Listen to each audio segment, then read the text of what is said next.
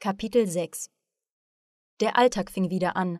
Die Geschichte über den umherschweifenden Nerv und die Innovation des Organismus im Allgemeinen hatte unser Interesse geweckt. In den folgenden Tagen versuchte unsere Clique, die Einzelheiten bei den Biologie- und Anatomielehrern zu klären. Sie beantworteten nichts Konkretes, sagten nur, dass es höchstwahrscheinlich zur fortgeschrittenen Anatomie gehören würde, die Medizinstudium gelehrt wird. Auf diese Weise wurde unser Interesse zu diesem Thema noch mehr gesteigert und brachte uns dazu, nach entsprechenden Büchern bei Bekannten zu suchen.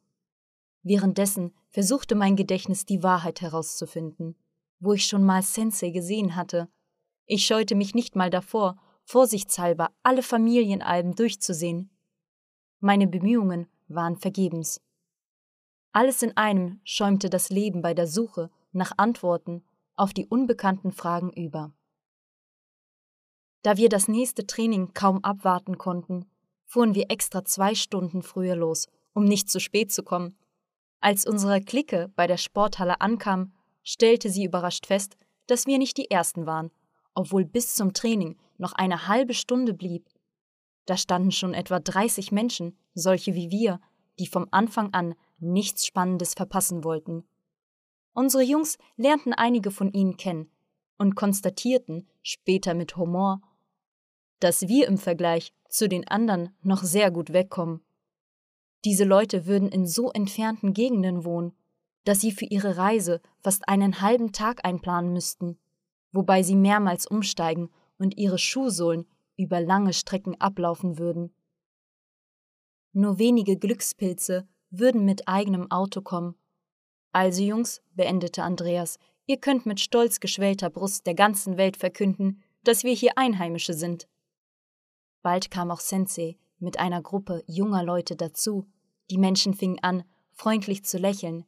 Die zuvor einzeln stehenden Grüppchen vereinten sich zu einem Kollektiv, grüßten freundschaftlich den Lehrer und gingen in die offene Sporthalle. Wir ließen uns von dieser guten Laune anstecken.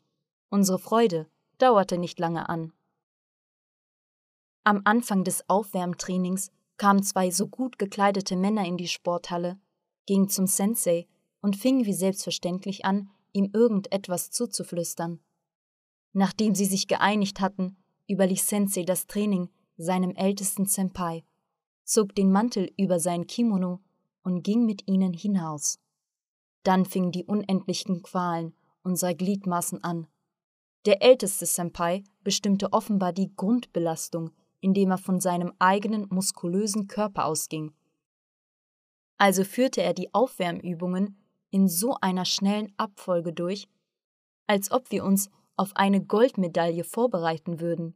Hier erlebten wir am ganzen Körper den großen Unterschied zwischen Sensei mit seiner dosierten Belastung und dem ältesten Senpai, der bis zur Ankunft des Lehrers aus uns Olympiasieger mit kompletter Medaillensammlung machen wollte.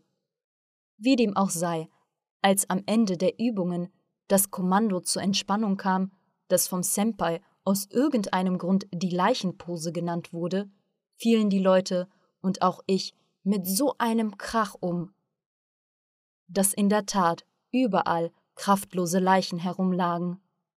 Später erfuhr ich, dass die ungewöhnliche Ausdrucksweise des ältesten Senpai mit seiner beruflichen Tätigkeit in der Abteilung für innere Angelegenheiten zusammenhing. Nach dieser erschöpfenden Arbeit fingen wir unter seiner Führung an, Basisbewegungen zur Erarbeitung von Schlägen, Blöcken und Körperhaltung zu machen. Als Sensei in die Sporthalle kam, atmete ich erleichtert auf.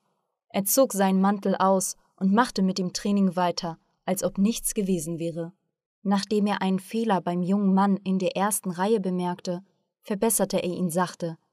Richtiger Schlag wird mit diesem Teil der Hand ausgeführt umrandete er den Bereich von den Knöcheln, des Zeige- und Mittelfingers.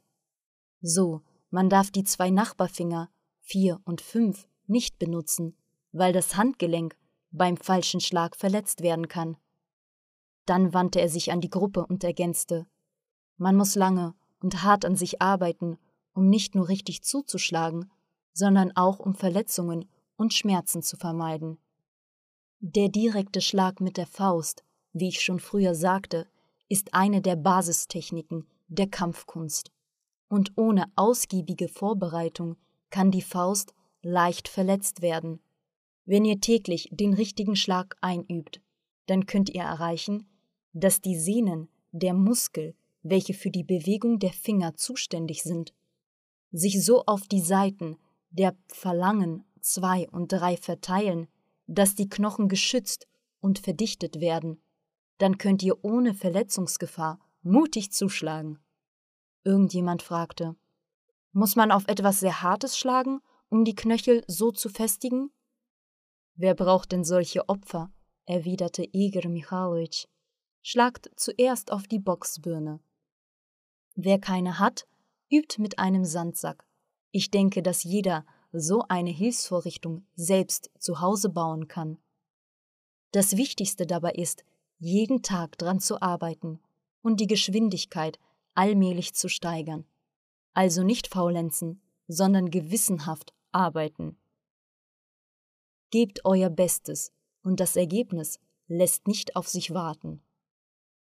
Das Training ging mit der weiteren Demonstration neuer Techniken des Tigerstils und der Erarbeitung der alten Schläge zu Ende. Und nach dem Training klebte der mollige Kloß wieder am Sensei, anders kann man das nicht bezeichnen, und löcherte ihn mit Fragen. Man muss schon sagen, dass viele Menschen mit Sensei reden und ihm zuhören wollten. Dieses Männlein hatte sich frech durch die Menge, in der auch wir standen, nach vorn gearbeitet, zog den Lehrer auf die Seite und ging einfach davon aus, dass seine Frage wichtiger war.